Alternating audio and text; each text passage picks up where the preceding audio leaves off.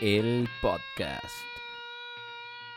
Pues qué tal, bienvenidos nuevamente a estas pláticas eh, donde se vence la temporalidad, el espacio. Estamos el día de hoy muy contentos porque aunque usted no, no la puede ver, aquí me acompaña Mamela Fiallo. A lo mejor muchos de ustedes ya vieron el nombre y hay gente que se metió para ver qué le dice, qué le critica y pura curiosidad de a ver ahora cómo le hago pleito. Eh, pues a ustedes gracias, el odio también es muy buen auditorio. Para quien no la conozca, eh, pues les digo, es una profesora universitaria de historia y lengua para todos los amantes de la historia y los que odian a los escritores a sueldo y que por eso llegan a este podcast, le va a caer muy bien. Es investigadora en la Universidad Libre de Argentina, es codirectora del Movimiento Libre de Ecuador y también coautora de tres libros. Mamela Fiallo, bienvenida al podcast del show de José Lo, ¿cómo estás? Muy bien, gracias, gracias por la invitación. Oye, pues yo estoy encantado de que vengas aquí en esta gira que nos platicas 14 ciudades de México, ¿estás visitando? Por ahora. ¿Por qué 14 y no 30? Nah, y... Bueno, esta es la antepenúltima. Mañana voy a... Ayer estuve en León, Guanajuato, mañana en Sinaloa y de ahí Ciudad de México a la marcha en defensa de la vida el domingo. Exacto. Vienes en un momento donde este país atraviesa, eh, pues vaya, el tema de la despenalización del aborto, que no es solo eso, porque aunque se le diga de una manera, estamos viendo que se está eh, legalizando. No puede existir axiomáticamente, no pueden haber dos acciones positivas que se encuentren. Para que lo entienda la gente, se los voy a enseñar en tu en vivo. Mm. Si dos cosas van en la misma dirección, jamás van a chocar. Llámele positivo hacia arriba, hacia abajo, hacia el otro. Si tienes dos cosas que van en dirección opuesta, en algún momento van a chocar. Entonces no puedes tener dos derechos positivos que se encuentren. En este caso, no puede haber derecho del aborto si choca con el derecho a la vida no puede haber eh, derecho a, no sé, a vomitarle una persona encima si choca con su derecho a no ser vomitado, a no ser pisoteado, ¿no? Eh, eh, pues es que yo creo que, vaya, pienso en como que es algo vomitivo, ¿no? Estas aberraciones en las que nos enfrentamos. Y también estás, vaya, en unos momentos donde, por estas mismas razones, el movimiento feminista, pues como que crece y nos invita a cuestionarnos, ¿no? Yo lo primero que tenemos que hacer es cuestionarnos las cosas. Y me gustaría empezar esta plática, eh, pues digo, ya que estuvimos y platicamos un rato sobre, en el desayuno, sobre tu estancia en México y lo que aprendes en este país, sobre eh, esta red global que está promoviendo el aborto. Porque tú vienes de Sudamérica, Has estado en Centroamérica, recorres todo, todo México, platicamos de las cosas que tienen incidencia en Estados Unidos, en, Canadá. Es decir, la red es global, innegablemente.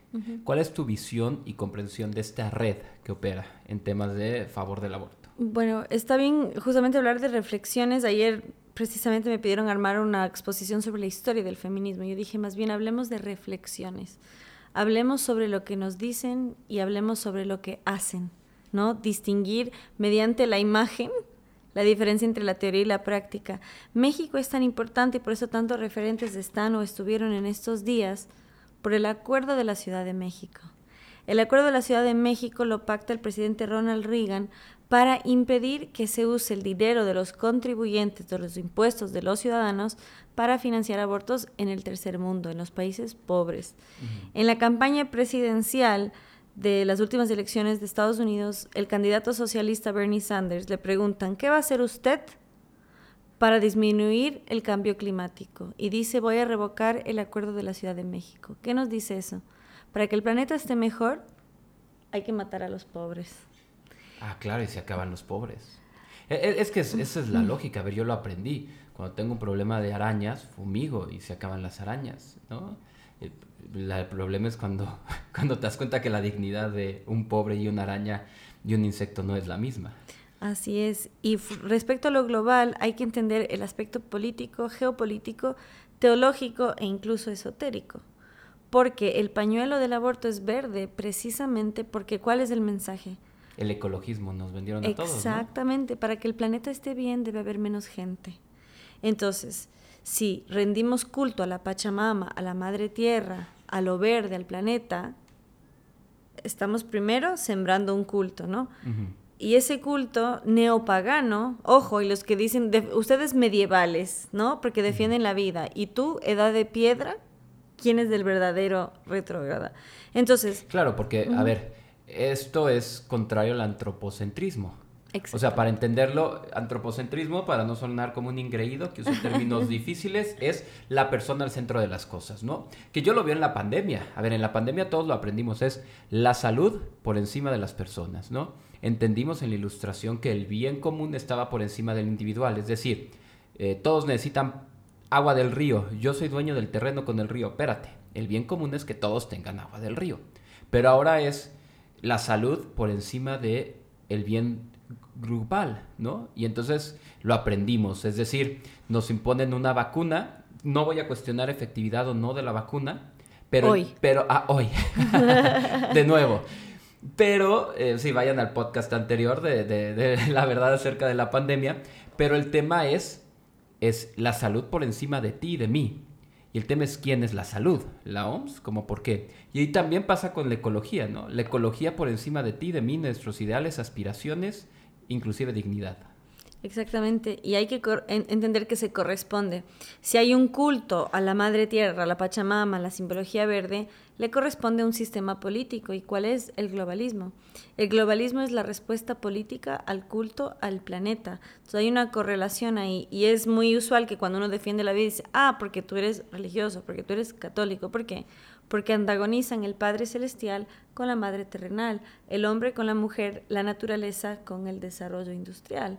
Entonces, este enfrentamiento es lo que el neomarxismo llama interseccionalidad o transversalidad. Que sigue siendo su mismo discurso de relaciones de poder.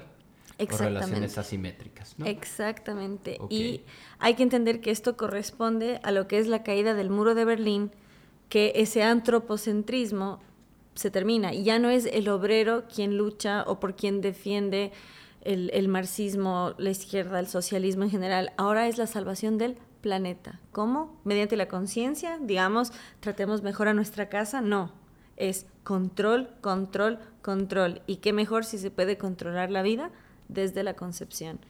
Claro, y, darle, ya que es esta cuestión geopolítica, ¿no? Es darle vaya, a cada país o a cada unidad política darle una vocación, ¿no? Es decir, a nosotros países de América nos tocó, bueno, a nosotros en México nos tocó ser productores. A usted, a algunos países de Sudamérica también y a otros les toca ser de donde se extraigan las cosas. Y es curioso, ¿no? Porque aunque sea un movimiento ecologista, nunca he visto al pañuelito verde quejándose de que en unos países se sobreexploten maderas. Por ejemplo, ahorita estamos viendo una crisis migratoria en Haití. Y no he visto a nadie el pañuelito verde quejándose de cómo en Haití se, reforestó, se deforestó más del, eh, del 98% de, de, de su tierra en 60 años. Parece que eso no les importa, o sea, eres un movimiento ecologista que no te importa la ecología.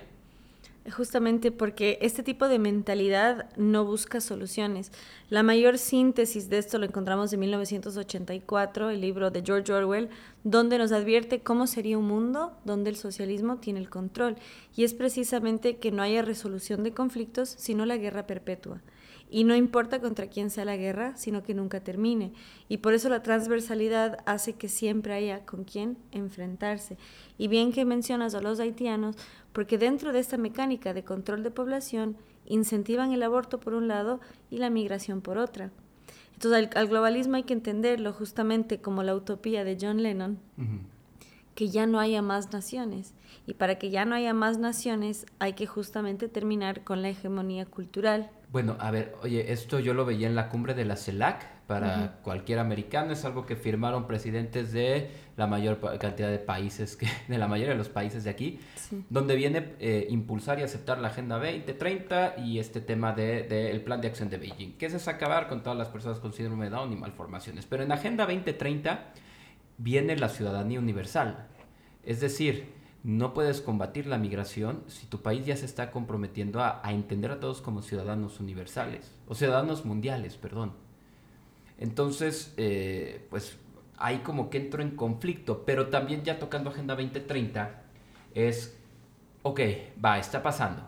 Y lo primero que nos va a preguntar alguien con mente crítica es, ¿y por qué lo permiten los gobiernos? A ver, imagínate que tú mandas aquí. Yo mando en esta casa. ¿Por qué dejaría que alguien más me diga qué hacer en mi casa? Buena pregunta. En el marco de la pandemia justamente hemos visto que hacemos todo lo posible por salvar nuestra vida, ¿no es cierto? O sea, nos tienen tapados, cubiertos, callados, pero avanzan agendas de aborto y eutanasia, es decir, no es la vida el tema, es el control. Entonces, esto justamente nos señala que, bueno, gracias al empobrecimiento que ha sucedido por causa de los confinamientos, restricciones y etcétera, a nuestros gobiernos se les ha ofrecido dinero. Qué generosos. A cambio de aceptar ciertas agendas. O sea, para llevar los meses del año, ¿no? Como aquí le decimos una agenda. E, exactamente. Entonces, no, es que es todo lo contrario. La, la, ONU, y esto muy interesante, en el anterior gobierno de Estados Unidos, en la, administración Trump, USAID, USAID. Aquí como, dicen USAID. USAID, como se dice fonéticamente, cambió, porque USAID sabemos que históricamente ha sido bastante intervencionista en las políticas locales, ¿no? y cambios de agenda, etcétera. Ajá. Pero hacia el final de la administración Trump, más bien el director de USAID se manifestó en la ONU para decir que dejen de financiar y promover una agenda de control porque la ONU estaba manipulando económicamente lo que una que fue candidata a la vicepresidenta de Ecuador, Marta Villafuerte, candidata a Provida, lo llamaba chantaje económico mediante el chantaje económico, lo que buscaban era presionar a los países mediante regalitos de 43 millones de dólares en el caso de Ecuador a despenalizar el aborto. Entonces el dinero, por un lado, es, es un incentivo. También todo lo que claro, es... porque te voy a frenar, perdón. Sí, sí, no, a ver, si yo tengo como gobierno, del que sea, eh, dinero que se produjo en mi país, tengo un órgano de transparencia, un órgano de vigilancia al ejercicio de ese recurso, sea cual sea el país donde me paro. Pero aquí está padrísimo, es yo te presto dinero, nada más haz esto, ojo, yo soy malísimo para revisar, ¿eh?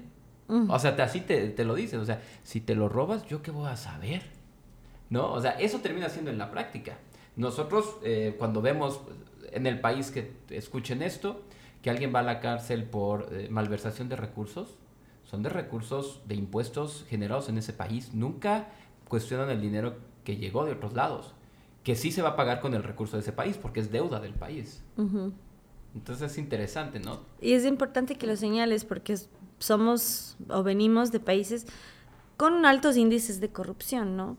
Y por eso hay que hacer entender a, a quienes nos escuchan, a quienes nos ven, que el globalismo, ese sistema de control mundial, de organismos internacionales, siendo la ONU la cabecera, es mucho más difícil de fiscalizar. Si no podemos fiscalizar a nuestro gobierno local, a nuestro gobierno nacional, mucho menos a un gran gobierno mundial. Entonces, justamente este agregado de burocracia, vean lo que es Bruselas, la Unión Europea, ¿no? y lo que ha causado en esos países que unos pagan las crisis de otros, etcétera. Este esta excesiva burocracia hace aún más difícil controlar la corrupción y sobre todo las excesivas, excesivas medidas de control. Ahora, yo lo que veo es que esto se ha tardado, ¿no? El informe mm. Kissinger desde los 70 han ido metiendo esto, eh, pero no se logra. Y entiendo que hay diferentes grupos. Vaya, en un principio ni lo vería como algo malo, eh, te voy a decir. Si yo voy a poner un negocio en otro país, pero las leyes de ese país no las conozco bien o a lo mejor con algo contravienen con lo que yo quiero poner de negocio, ¿qué hace la empresa? Manda a sus abogados a que vean cómo negocian, ¿no? Y, por ejemplo, si yo le digo a un país, oye, voy a poner un negocio de tantos millones de dólares, nada más que tú no permites trabajar eh, con estos químicos. Si me lo cambias, lo invierto. Bueno, creo que, eh, o como yo entendía, eh, pues a muchos de estos grupos, o lo veía, por ejemplo, con temas ecológicos y demás. Ahora le empiezo a ver en el feminismo, pero tú eres la experta aquí en feminismo, ¿no? Y además no van a faltar las mujeres para decirme, tú no tienes ovarios, no puedes opinar. Le digo, ok, pero eso fue una cuestión de la hormona antimuleriana, no tuya. Este, ¿Cómo definirías este feminismo, no? Este que empieza a actuar o que al menos sí podemos ver que es quien impulsa todas estas agendas. Haces bien en señalarlo y gracias por la oportunidad. Como bien señalas, la agenda de Kissinger está en marcha desde los 70. Sabemos que la segunda ola del feminismo es la de la revolución sexual. Vino con un cambio en la mentalidad del sexo, ya no como algo a lo cual se accede mediante el matrimonio, sino algo, eh, lo que llaman la famosa liberación sexual, ¿no? Desprenden al sexo del amor, del compromiso y de la reproducción. ¿Qué va a lograr esto? Va a ir de la mano de todo lo que es la propagación de anticonceptivos y luego el aborto. ¿Dónde? Primero, Cuba. Es importante destacar este fenómeno. Cuba es el primer país de América que legaliza el aborto. ¿Por qué? Porque nunca se trató de libertad, sino de control, de darle al Estado la potestad de dar valor o quitar de la vida. Claro, siempre es más fácil controlar menos. Exactamente. y en los... sabe cualquier mamá, cualquier maestra de kinder o cualquier gobierno. Exactamente, como decía la campaña aquí en México, familias pequeñas, ¿no? Menos para darles más. Darle ese valor utilitario a la persona y no su esencia, sino de acuerdo a las posesiones materiales. Entonces, ¿por qué es tan importante el feminismo en esta lucha? Bueno, busquen en Google, sin feminismo no hay socialismo, y van a ver muchas consignas, entre ellas algunos artículos míos, ahí pueden profundizar, pero esta consigna es muy importante, ¿por qué? Porque la lengua al ser materna determina que la mujer es la que guía el discurso. Si yo quiero lograr un verdadero cambio social, necesito que la mujer sea la ejecutora.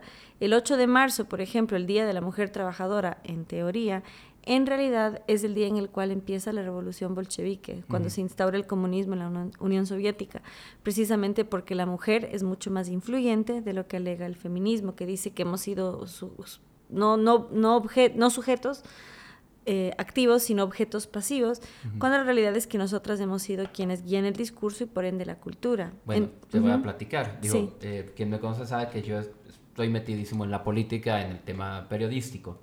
Y en confianza con los políticos o con los que son sobre todo ideólogos de campañas, te lo dicen tal cual. Convencer al hombre es un voto, convencer a la mujer es todos los votos de la casa. O sea, y eso cualquiera que haga elecciones o que haga campañas lo sabe. La publicidad política va orientada a la mujer. Por eso es, no sorprende que ahora todos los partidos, hasta los que consideramos, bueno, derecha, izquierda, aunque esté mal decir derecha, izquierda, ¿no? Este, en México sobre todo. Ajá, y definiciones que una depende de la otra, pues como que se vuelve ambiguo. Pero bueno, eso es para otro tema. Eh, hasta esos partidos están tomando estas ideas, pues claro, porque si ya está en voz de todas las mujeres, y a eso quería ir, o sea, las mujeres eh, lo dicen, es que yo sí soy feminista porque soy mujer, como que tiene que ser, como si fuera parte de la esencia de ser mujer, eh, ser feminista. Sí. Pero se, se puede ser feminista vaya, uno, eh, sin estar eh, pues de acuerdo en todo, y dos, se puede ser feminista eh, siendo hombre, o sea, ¿qué se requiere para, para, ser feminista? ¿Qué es realmente ser feminista hoy en día, no? Porque luego veo que cambia cada tres minutos. Bien. Bueno, primero doy conclusión a la pregunta anterior, que es por qué este feminismo y tal. El, aborto se logra primero en los países socialistas, luego en los países socialdemócratas, que son la anglosfera, Europa Occidental, Estados Unidos, Canadá. Para que estas ideas penetren en nuestra sociedad era primordial destruir la figura materna. Y por eso la hazaña con la Iglesia Católica, que es Santa Madre, porque su interior está la mujer más elevada para todos. Entonces desmonta... O sea, no es solamente por ser centro de la familia como institución a lo que no puede entrar. Absolutamente sí, es ese primer freno moral tan fuerte, pero sobre todo es por lo que representa la madre. Y yo estuve en un debate con una feminista y le dijeron cómo va a reducir la violencia hacia la mujer el aborto, particularmente en el caso de violación. Y ella contestó, nunca se trató de eso. Y le agradecí profundamente y le dije, claro, no se trata de eso. Se trata de cambiar el concepto de la maternidad como si fuese esclavitud y el aborto libertad. Bueno, ¿viste el emoji que viene en el Del hombre embarazado. El hombre embarazado. Digo, aquí en México lo podemos ver fácil como un hombre que toma cerveza, ¿no? O sea, en cerveza ya hasta se ven pasurrado, ¿no? Como que... Que tiene el mal del puerco. Sí, exactamente. Eh, pero bueno, vaya, es, es eh, contribuye a eso de destruir lo que entendemos de maternidad, ¿no? Sí, bueno, es importante señalar que el feminismo de género, el de tercera ola, el de Simón de Beauvoir, plantea que la mujer no existe. La mujer no se nace, se hace. Al feminismo no le conviene reconocer a la mujer como sujeto biológico, como realidad biológica. De lo contrario, tendría que proteger a la mujer desde la concepción, porque el sexo de la persona empieza desde su concepción. es XX o XY por un lado. Y por otro lado, no le conviene la ciencia en sí, porque la estadística muestra el privilegio de ser mujer. Bueno, y tampoco la filosofía, porque a ver, eh, toda esta corriente que empezó con Beauvoir, con Sartre, ¿no? Eh, mencionó primero esta pareja, eh, pues eh, Deleuze, ¿no? También es destruir. Ellos lo dicen como liberar a las ideas de la razón. Perdón, pero las cosas sin razón no tienen razón de ser, ¿no? Entonces estoy fallando ahí un poco en la definición, pero querer liberar a todo de, tener una lógica. es como si nos pusiéramos a hablar, pues, como gallinas, ¿no? Da igual lo que decimos si tiene lógica o no, nada más estabas... Y Es decir, eh, no es ciencia, no, va, no quieren la ciencia, no quieren la filosofía, no quieren la lógica. Mucho menos la ética. Bueno, que es claro. Que deriva de la filosofía. De hecho, haces bien en señalar y hacer esa, esa analogía de gallina Está en el vecino estado de Nuevo León un referente, que es Diego Rusarín, que alega que la naturaleza humana no existe. Mm. Y está logrando muchos adeptos. Oh, a ver, espérame, te, te ¿cómo no va a existir? A ver, ¿qué es lo único que conservas desde que te conciben hasta, al menos hasta el día que te mueras, cuando vas cambiando y mutando? Muta el tiempo, muta tu materia ¿qué es lo único que conservas? Una esencia. Esa esencia no puede ser de pollo ni de la gallina que mencionábamos, tiene que ser a fuerzas de humano. Pero los posmodernos no son esencialistas, son estructuralistas y hasta deconstructivistas. Ah, claro, la deconstrucción es como el cirujano que nada más abre y nunca sutura, ¿no? Exactamente. Está abriendo todo lo que se encuentra. Entonces, bueno, en, en conexión a la anterior pregunta, ¿qué es ser feminista?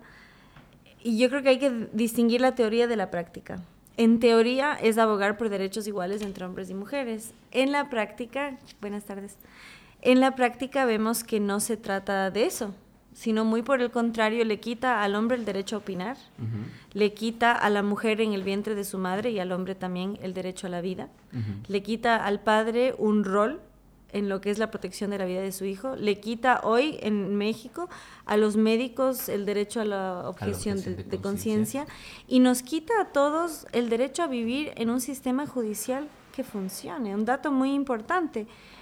En México, el mejor estado para reflejarlo es Jalisco. En Jalisco hay cero mujeres detenidas por abortar. No, aquí tampoco, ¿eh? Hay 23 hombres.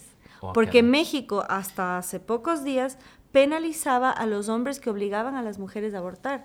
Había siete mujeres detenidas y más de 100, si no me equivoco, 107 hombres. O sea, a ver, esto es interesante porque aquí también nos dicen, eh, con los que he platicado en el Congreso, que la figura de aborto se queda, aunque la Suprema Corte ya eh, quita la penalidad en el aborto, para quien obligue a una mujer a abortar o por ejemplo el patrón que te pone, tú estás embarazada, yo te pongo a cargar cajas, archivos, lo que sea, y se lastima o, pasa algo al concebido. Digo concebido porque así dice la Constitución. Esto no es ideología ni moral, así dice la Constitución al concebido.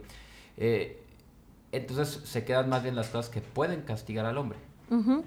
De hecho, no, no, no, de hecho ya está en proceso, empezaron apelaciones los detenidos, porque si el aborto ya no está penalizado, entonces los hombres detenidos por instigar a abortar, forzar muchas veces, e incluso los propios violadores, porque no le conviene a nadie más que esa mujer aborte que su violador. Ah, no, pues, oye, si a mí me dices, comete un delito y tienes la oportunidad de borrar la evidencia. Por eso hay que dejar en claro, el feminismo quiere una inversión y una subversión que es convertir la mujer, la madre, en lugar de ser la que nutre, la que da la orden de matar. El médico, en lugar de ser el que sana, el que mate. El hombre, en lugar de ser protector, que sea pasivo ante la destrucción del inocente. Y que el sistema judicial condene a pena de muerte al inocente y deje en libertad al delincuente. Hay un tema. Si yo eh, ahorita embarazar a alguien que quiere abortar, como hombre no puedo defender eh, mi herencia, así pues, lo va a poner en, ¿no? Como, como cuestión este, funcional, ¿no? No puedo defender a mi herencia, ni siquiera lo voy a llamar persona, para que no se me ofendan estos, estos este, posmodernos. No puedo defender ni siquiera eh, mi, mi producto, lo que yo hice, ¿no? Se pierde toda esa realidad. Claro, absolutamente. Y, y, eso es muy funcional porque si nos remitimos a lo griego, el símbolo del hombre es el escudo y la espada o la lanza, porque el hombre históricamente ha sido defensor y protector. El feminismo con sus nuevas masculinidades y su deconstructivismo lo que quiere es que no haya defensores porque quiere sembrar la idea que el hombre es agresor por naturaleza. Ah, sí. ¿Y eso a quién le sirve? le sirve a un sistema de control social que quiere quitar la agencia protectora del hombre para darle esa potestad meramente al Estado y al sistema de control. Y eso además inhibe a una sociedad de tener dinámicas eh, volutivas, o sea, de, voluntad, ¿no? Sino que todo sea mediante las restricciones, las imposiciones y la fuerza de la ley. Claro, no es, no es lo que yo, órgano social, es decir, o cualquier estructura social, que lo puedes remontar a la familia, ¿no? porque es el núcleo social, eh, decido qué es mejor para mí, para mi familia. Es lo que el gobierno me diga que tengo que hacer porque el gobierno ya es el único garante. Absolutamente. Wow. O sea, sí es, es una construcción de una, de una situación bastante eh, pues tétrica, ¿no? sí, y así como 1984 recomiendo mucho la obra Un Mundo Feliz, que justamente lo escribe el maestro de, de George Orwell, Aldous Huxley, donde nos muestra hacia dónde vamos si no hacemos algo a tiempo. En ese mundo feliz, en ese futuro progresista, ya no se come carne, ¿no? Ideal para todos los, los animalistas, pero tampoco ya no se come plantas. Y ya no hay amor porque el amor conduce al odio. El feminismo mediante Simón de Beauvoir nos dice que el amor es un peligro mortal para la mujer. Porque... Aunque ya luego le escribió a Sartre, te, plancho, te limpio. bueno, así como Frida Kahlo es su heroína y era maltratada por su esposo, amante de un genocida. y de su hermana. Exactamente. Perdón, me estoy riendo de cosas horribles, ¿verdad?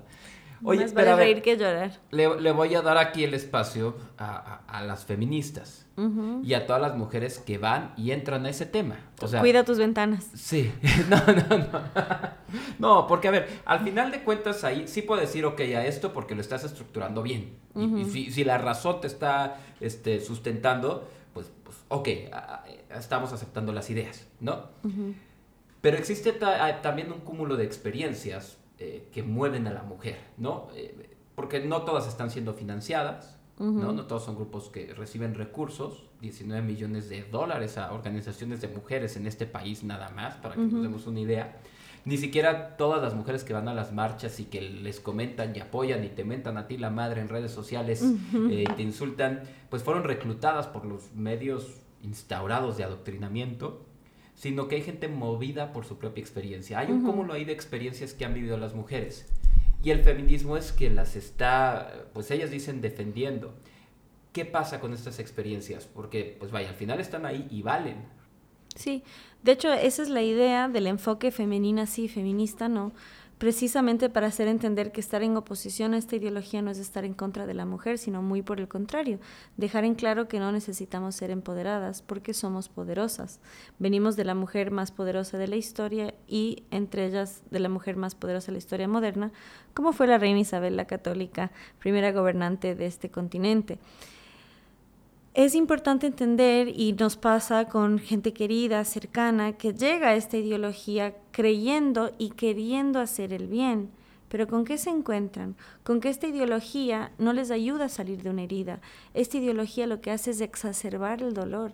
Esta ideología lo que hace es exacerbar el odio. Esta ideología no busca la conciliación. Bueno, tienes razón. Se nutre. ¿De qué se nutre? ¿De qué tiene más adeptos? O sea, si tú me dices una, eh, por ejemplo, no sé, una religión, ¿de qué se nutre? De la evidencia de la religión, que son milagros, que, bueno, por así decirle, evidencia eh, que, que, motive. Estoy hablando de las cosas emotivas, no estoy hablando de dogmas, porque si no la voy a acabar hasta los de alguna religión tirándome. Tú dijiste, no, estoy hablando de las cuestiones emotivas, pues es esto, ¿no? Los milagros o las cosas que se van a la parte de emotividad, la paz en el alma y demás. Pero en el tema del feminismo se nutre de que existan víctimas, porque si no hay víctimas, ¿qué razón tienes tú de ser? Entonces creo que eso es algo que, si hasta un hombre como somos me doy cuenta, pues creo que las mujeres más fácilmente se darían cuenta, ¿no? Eh, pero hay, una, hay un aparato, aparato propagandístico enorme. En el caso de Argentina, por ejemplo, la campaña Ni Una Menos nace cuando una muchacha de 14 años es asesinada por su novio. Congregó a toda la nación, marchas, o sea, obviamente es indignante y dolorosísimo que muera y sea asesinada, particularmente una muchachita.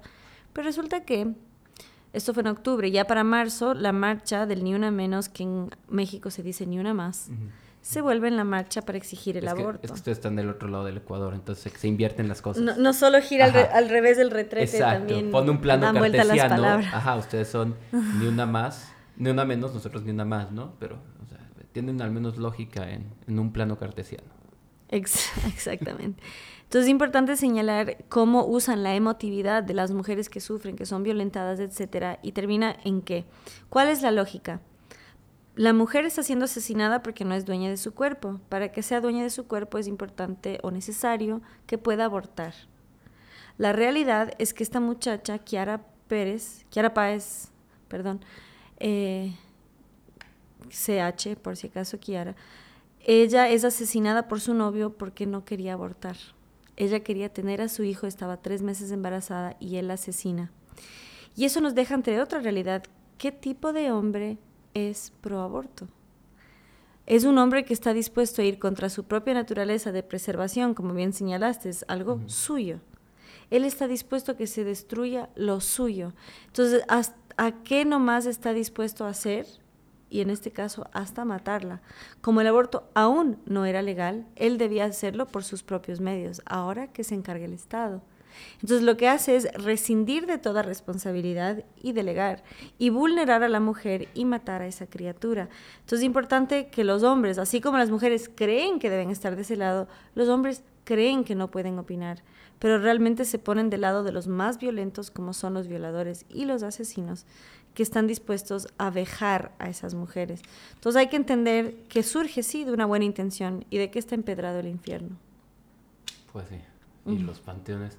Pero a ver, en esto también estás retratando una situación. y, situaciones de vulnerabilidad que existen, ¿no? O sea, no por, eh, por, vaya, porque también decir, el aborto no va a solucionar esto, no, y prohibirlo tampoco va a solucionar los problemas de vulnerabilidad en los que están cayendo las mujeres. Y me podrías decir, pues, eh, no, lo podríamos ver, vaya, en un primer, primer retrato, si yo eh, penalizo el aborto en todo el mundo, no van a desaparecer estas situaciones. Y ahí está la pregunta, o sea, ¿por qué defender la mujer es eh, ir en contra del aborto? Gracias por señalarlo, precisamente porque reconoce el valor de toda mujer comenzando desde la concepción. Somos mujeres desde la concepción, desde que somos XX en nuestros cromosomas. Creo que ahí está bien. Eso por un lado. Y por otro lado es saber que el aborto es una experiencia muy dolorosa, que deja un impacto psicológico y físico. Van a decir, ah, yo conozco mujeres que abortaron y no pasó nada. Tú sabes mejor que yo que en la psicología hay lo que se llama un bloqueo. Ese bloqueo puede durar décadas. Yo conozco casos clínicos post-aborto que recién a los 75 años tuvieron una crisis a raíz de eso. Entonces... Bueno, y, conozco en casos físicos y testimonios médicos, eh, personas que por un legrado mal hecho, que es donde raspan las paredes del útero, porque pues no te pueden dejar nada, después hay una... y, y búsquenlo, ¿no? Hay una compactación del útero. Imagínate que tú tienes una cortada eh, que sana uniéndose dos partes que no deberían de estar unidas, ¿no? Cuando te cortas en algo externo, pues salvo en un pliegue del codo o así, eh, pues no se pegan, pero el útero puede pasar.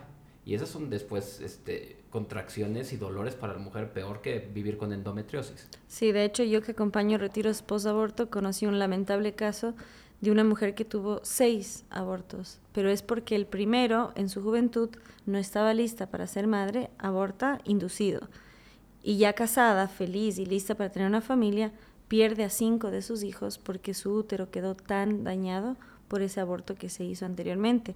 Y van a decir, es que porque era ilegal y clandestinidad. No, no es así. En eh, Cuba, hasta el 50% de, los, de las mujeres que han abortado han sufrido esterilidad. Entonces, y tan aplaudido que es el sistema de salud médico en Cuba. Y, a ver, yo quiero quitar, digo, al menos yo, experiencia eh, como periodista, he hecho las investigaciones y no existen los abortorios que te pintan de aquí en una casa una señora te mete un gancho y te saca el bebé y te da unas hierbas. No es cierto. Son médicos que tienen guardados en su ultrasonido, en la maquinita, eh, ultrasonidos de bebés que vienen con alguna malformación no sé, androenencefálicos o alguna cuestión así, y nada más le cambian el nombre a la de la paciente por una lana.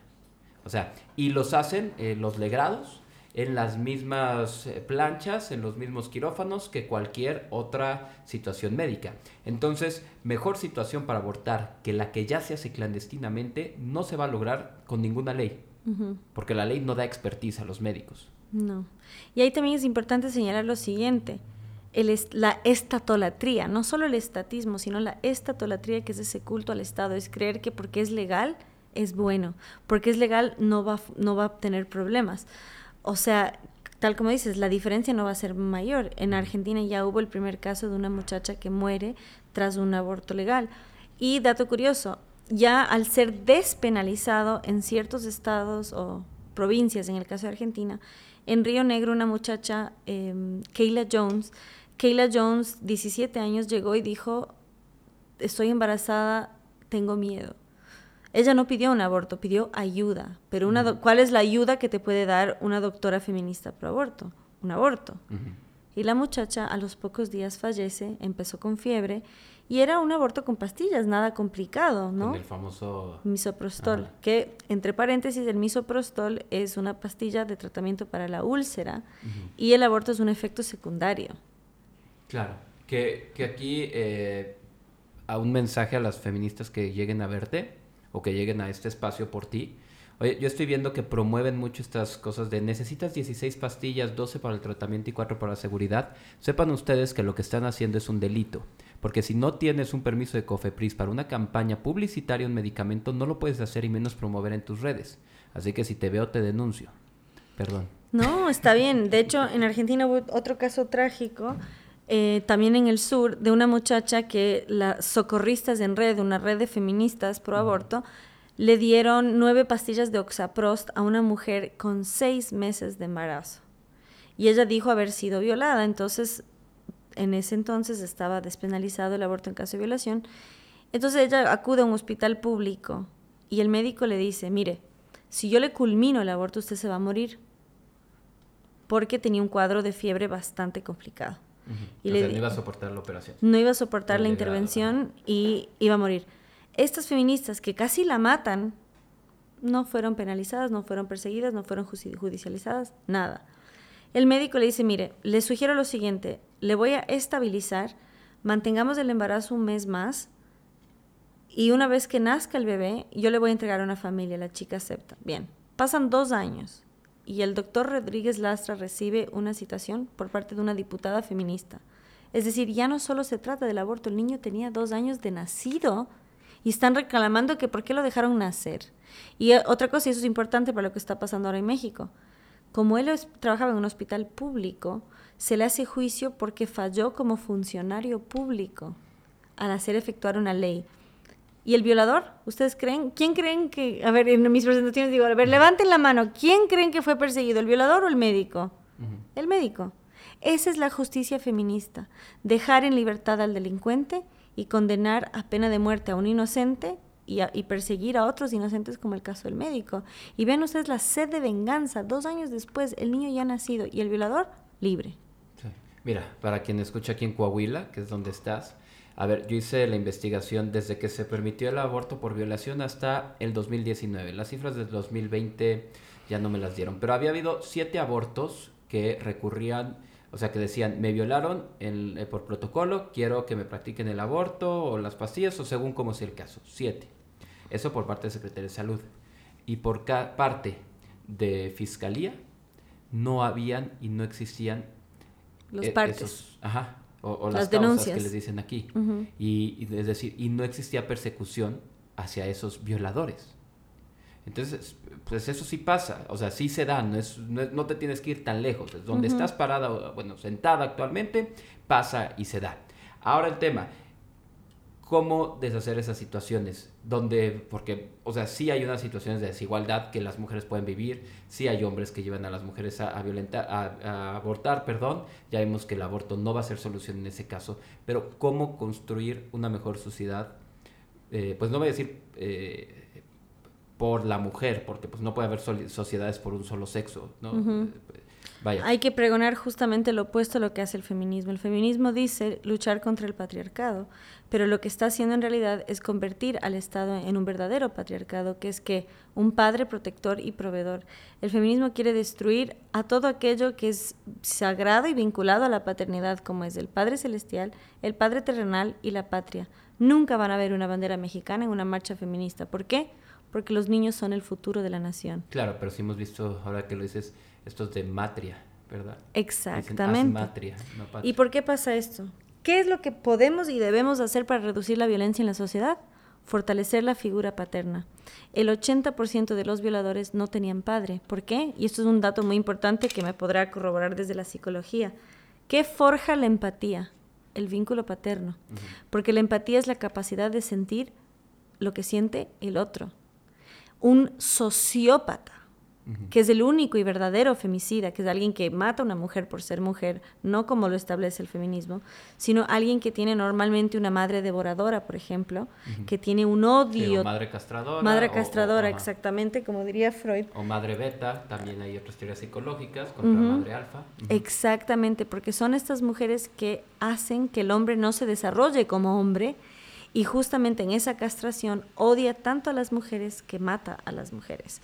Entonces el feminismo nos quiere hacer creer que el violador eres tú.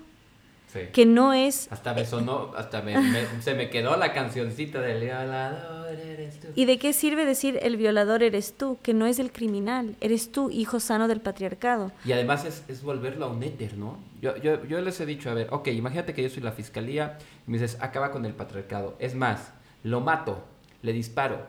¿Dónde está ese éter? Acaba con el violador. Si el violador eres tú, es el todo. ¿Cómo acabo con él? No puedo perseguir al todo, al éter. Y sin embargo, eh, cuando se trata de criminales reales, violadores, asesinos, como están en las cárceles, ya no se les puede decir criminales, ni siquiera reos ni presos. Ahora son PPLs, personas privadas de su libertad. Suena totalmente inofensivo un PPL. Un, PPL no suena un criminal, es alguien inocente que, al que un pelele y justamente es eso, es tener compasión por los delincuentes. Y nos quieren hacer creer que los hombres sanos son un peligro. Entonces, ¿qué podemos hacer para revertir la violencia? Estudiarla. En México el mayor problema a nivel justicia es que el 92% de los delitos quedan en impunidad. Es que no se persigue a los criminales, como bien señalas. ¿Solucionan con qué? Con aborto. Y los violadores, bien gracias, sueltos sin denuncia.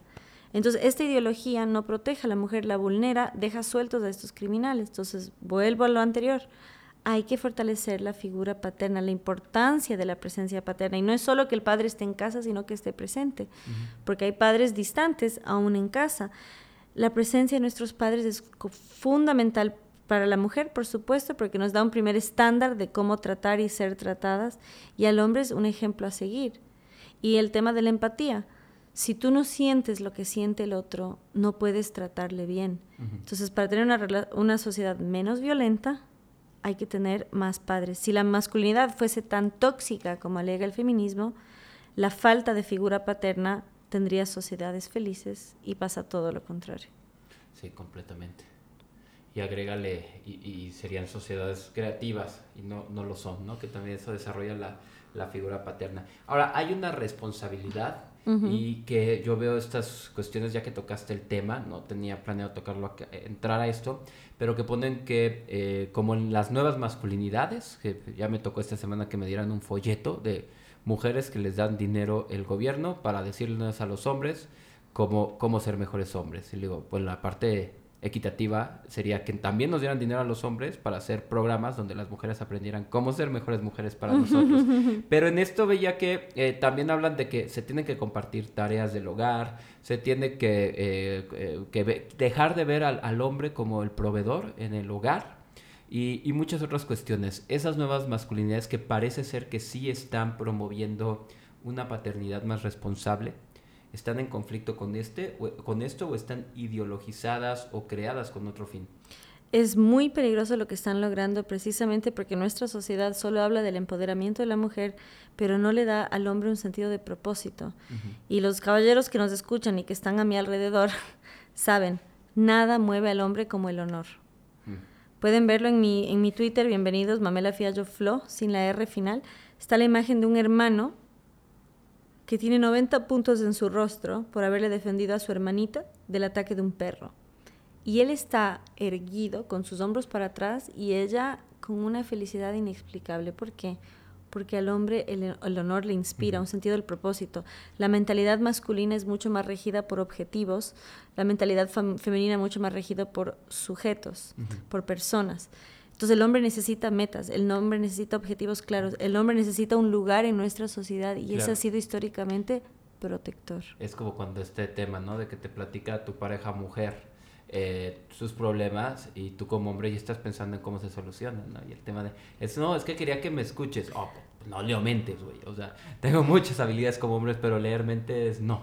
Sí, de hecho Ben Shapiro al, al, respecto dice que para que una relación sea feliz, antes de una conversación el hombre debe preguntarle a la mujer, ¿quieres que te escuche o quieres que te ayude a resolver el problema? Porque el hombre justamente va a procurar decirle, ¿por qué no haces esto? Y ella le va a decir, solo quería que me escuches. Y al revés, cuando solo quería que le escuche, él opina. ¿No? Entonces, o sea, hay que saber cuándo. Porque muchas veces, y me ha pasado, yo conviví con, con mis tres primos varones de mis años universitarios y he llegado, ¡ah! me pasó algo y me decían, ¿y? Entonces, justamente porque para ellos no era tan grave y para mí era un pum con la realidad, decir, ah, sí, es verdad. Porque el hombre en sus procesos mentales es A, B, problema, solución. La mujer en su estructura mental es problema, comunicación. Entorno, ajá. La mujer es más de, suces, de procesos, el hombre más de resultados. Y es parte de este, estas, eh, digamos, dinámicas. Pero el feminismo que pregona eh, igualdad, igualitarismo, niega estas diferencias. Entonces, en lugar de ayudar a... Que, que, son hasta, perdón, hasta neurológicamente irreales, ¿eh? Si tú ves eh, los conductos neuronales o los caminos neuronales del hombre, eh, sus interconexiones eh, lobulares, por ejemplo, un problema va de, de un área, de, ya sea primaria, secundaria, terciaria, a la que tenga que ir, bueno, a la terciaria donde se intercomunique, al proceso, a la corteza premotora y sale. Y el de la mujer, cuando ves ya todas las imágenes que tenemos para, para observarlas, la neuroimagen, tú ves que eh, pues el metabolismo del cerebro, es decir, donde está trabajando, engloba todo. O sea, la mujer es más problemática cerebralmente hablando, ¿no? O sea, y sí, no puedes ponerle eh, al hombre que piense como la mujer, ni viceversa. No, y además, miren una empresa aplicada a estas dinámicas. El hombre va a lograr resultados, que funcione, que se venda. ¿Y qué va a lograr la mujer? Atención al cliente. ¿no? Que, que el proceso funcione mejor, que llegue al otro, que sea satisfecho. Al hombre le importa que funcione y que se venda. A la mujer que la pase bien y conservar el buen trato con ese cliente. Entonces, así como funciona en el hogar, puede funcionar en la empresa.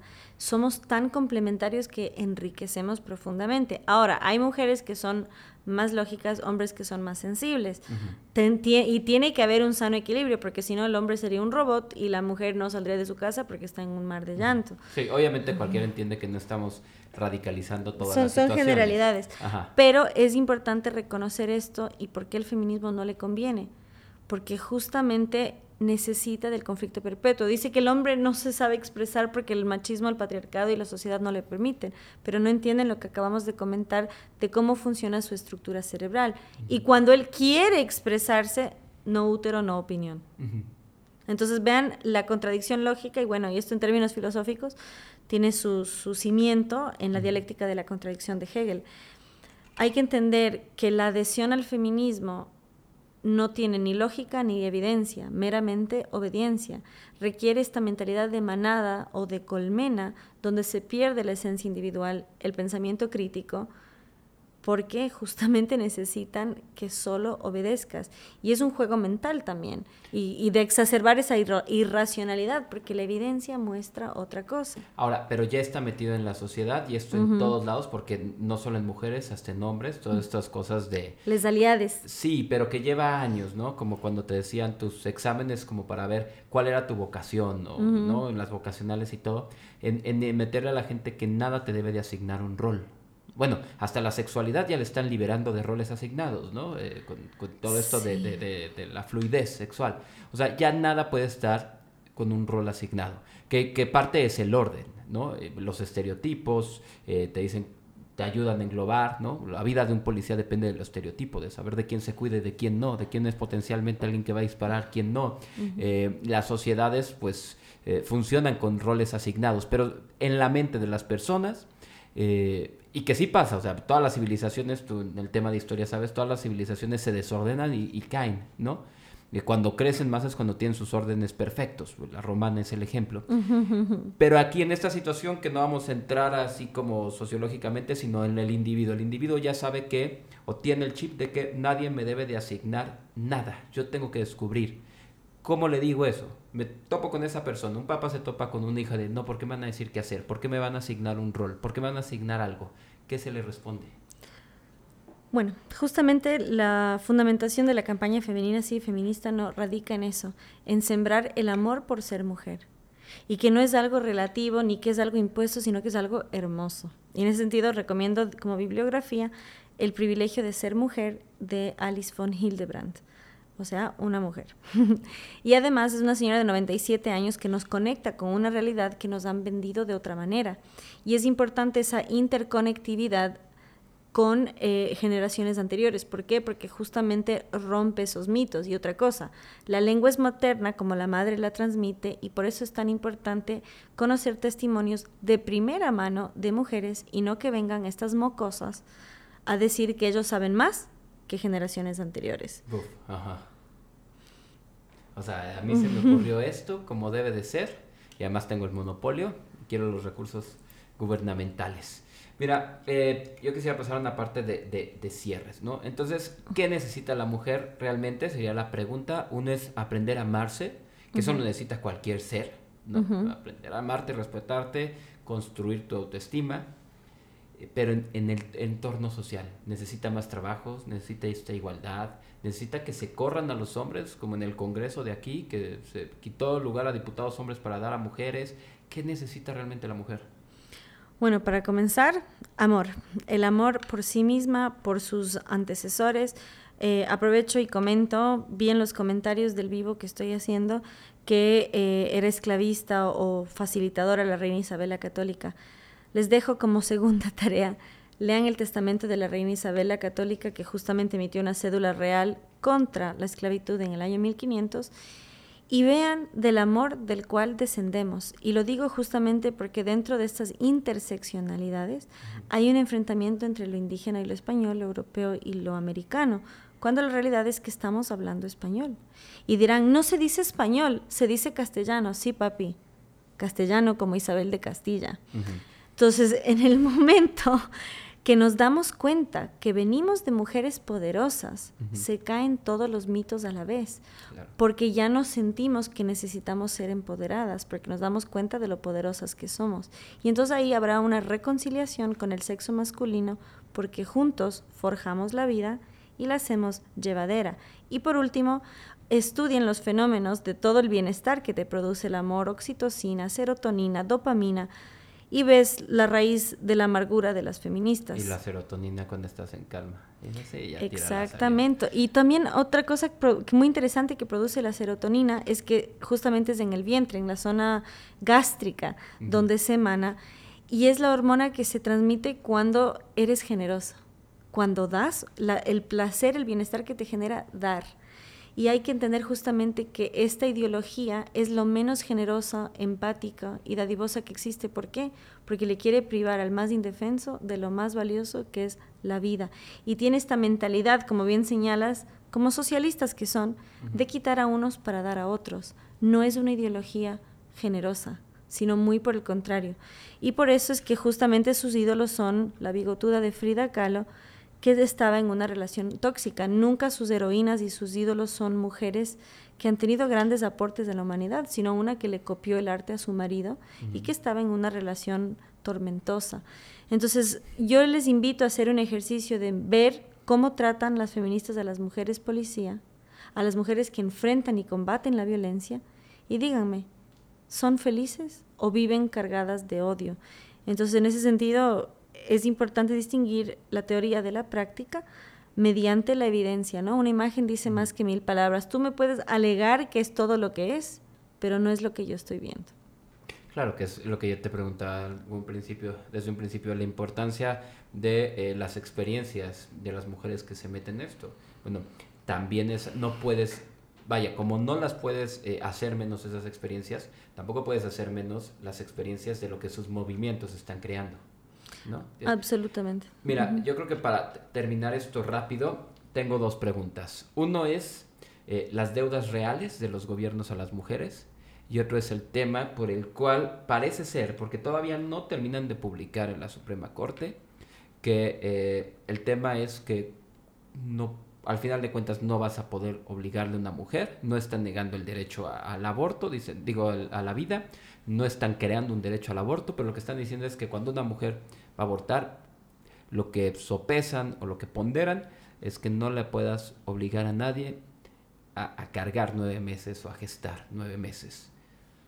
Bueno, por un lado, em, lo único que debe darle el Estado, el gobierno a la mujer, como a cualquier ciudadano, es igualdad ante la ley. Y el feminismo no lo brinda, al contrario, tratan a la feminidad como una discapacidad y por eso nos asignan cuotas, por ejemplo, a nivel parlamentario. ¿Y qué lograron? Lograron que ahora hombres se declaren públicamente mujeres para cumplir con esas cuotas. No, pero aún, lograron que cuando una mujer crezca, digamos, ah, es que es porque es mujer. Una mujer gana campaña, sí, pero está ahí porque es mujer. Sí, de hecho en México pasó a nivel parlamentario que las amantes o las esposas eran las que se presentaban como candidatas, pero quien ejerciera el varón. Y ahí estamos destruyendo también la cultura del mérito, del esfuerzo, de ganarse un lugar, y simplemente es que es porque es mujer y porque pobrecita ella solita no puede.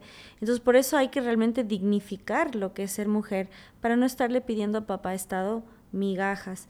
Y realmente sobre la cuestión del aborto, entender que es la política más discriminadora que hay. El feminismo, como vertiente del progresismo, nos dice ser inclusiva y que lucha contra la discriminación, pero discrimina a las criaturas en el vientre, discrimina a las personas más pequeñas e indefensas y realmente vulnera a la mujer, como bien señalamos, dejando a violadores sueltos y además excluyendo a parte de la población. En Canadá hicieron una campaña muy tierna y muy triste donde los niños con síndrome de Down se vistieron como osos panda. Porque en los países donde el aborto es legal, se aborta a nueve de cada diez y en Islandia por siete años consecutivos ninguno nació. Entonces, ¿dónde está la empatía? Si a mí me sobra un cromosoma, me van a matar. Caray, sí. E-, ese es un tema, sí. Y para el feminismo, esa persona con cromosomas de más, esa persona, o cualquier niño en general, te está obligando nueve meses a cargarlo. Eso es lo importante de ver la negación que tienen por la biología. La maternidad no es una imposición, es una realidad biológica, es un ciclo en la vida. El feminismo... Cómo envejecer, cómo crecer, cómo desarrollarte, cómo tener hambre. Esta ideología le dice a la mujer que es empoderada para todo menos para ser madre, precisamente porque no valora el poder de dar vida. Porque la mujer puede hacer todo lo que puede hacer un hombre, pero el hombre no puede hacer lo único que puede hacer la mujer, que es ser madre. Entonces, por eso necesita destruir la figura materna para venderlo como enfermedad y el aborto como la cura. Mamela, sabemos que algo de lo que también a ti te ha dado este, esta fama eh, y te ha causado tantas enemistades, pero también eh, admiradores, es que tú respondes mucho, eh, tú estás abierta al enfrentamiento, cuestionamientos. ¿Cuáles son tus redes? Seguro hay gente aquí y Sí, claro, ah, tratamos nada más, llevamos 57 minutos, no tocamos los temas, va a haber muchos más. Tú publicas, tú escribes, tú estás en diferentes conferencias, ¿dónde te encuentran? Bueno, bienvenidos. En Facebook mi fanpage es Mamela. Es difícil de encontrar por las restricciones al estar enfrentada a estas ideologías. Ponen Mamela en el buscador y abajo ponen páginas. Eh, en YouTube estoy como Mamela Fiallo con doble L. En Instagram Mamela Fiallo Flor. Y en Twitter Mamela Fiallo Flo sin la R final y me están convenciendo de hacerme un TikTok. Ya puede ser uno como el mío, yo no sigo a nadie.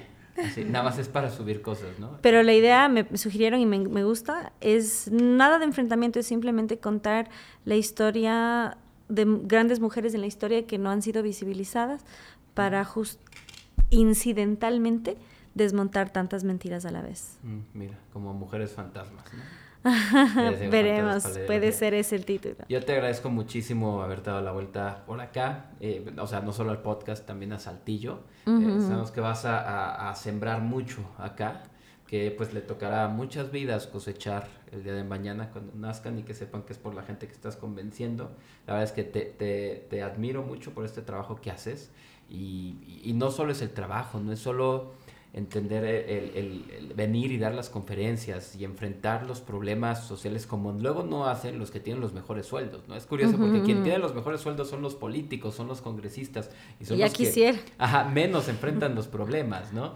Eh, generalmente esto es como todo al revés, pero es toda la preparación que tienes, la friega de estar tantos días fuera de casa, ¿no? Este, pues no viajas como rockstar, sino que lo haces más como un sacrificio, sé que es como quizás este eh, pues una cuestión a la que a la que le tienes tu vaya entregada gran parte de tu vida y pues eh, te felicito y espero que eh, pues sigas moviendo más mujeres y hombres y, pues esto llamando a, la razón no por encima de las ideologías. Gracias por la invitación que así sea. Y bueno por tu apoyo también. Y pueden seguir mis notas también en el Panam Post y la Gaceta de la Iberosfera y justamente son medios alternativos, eh, no, no, es lo más redituable, pero no hay, no hay nada más liberador que la verdad. Perfecto, muchísimas gracias y a todos ustedes nos escuchamos en la próxima transmisión de este podcast, siempre y cuando usted y Dios quieran.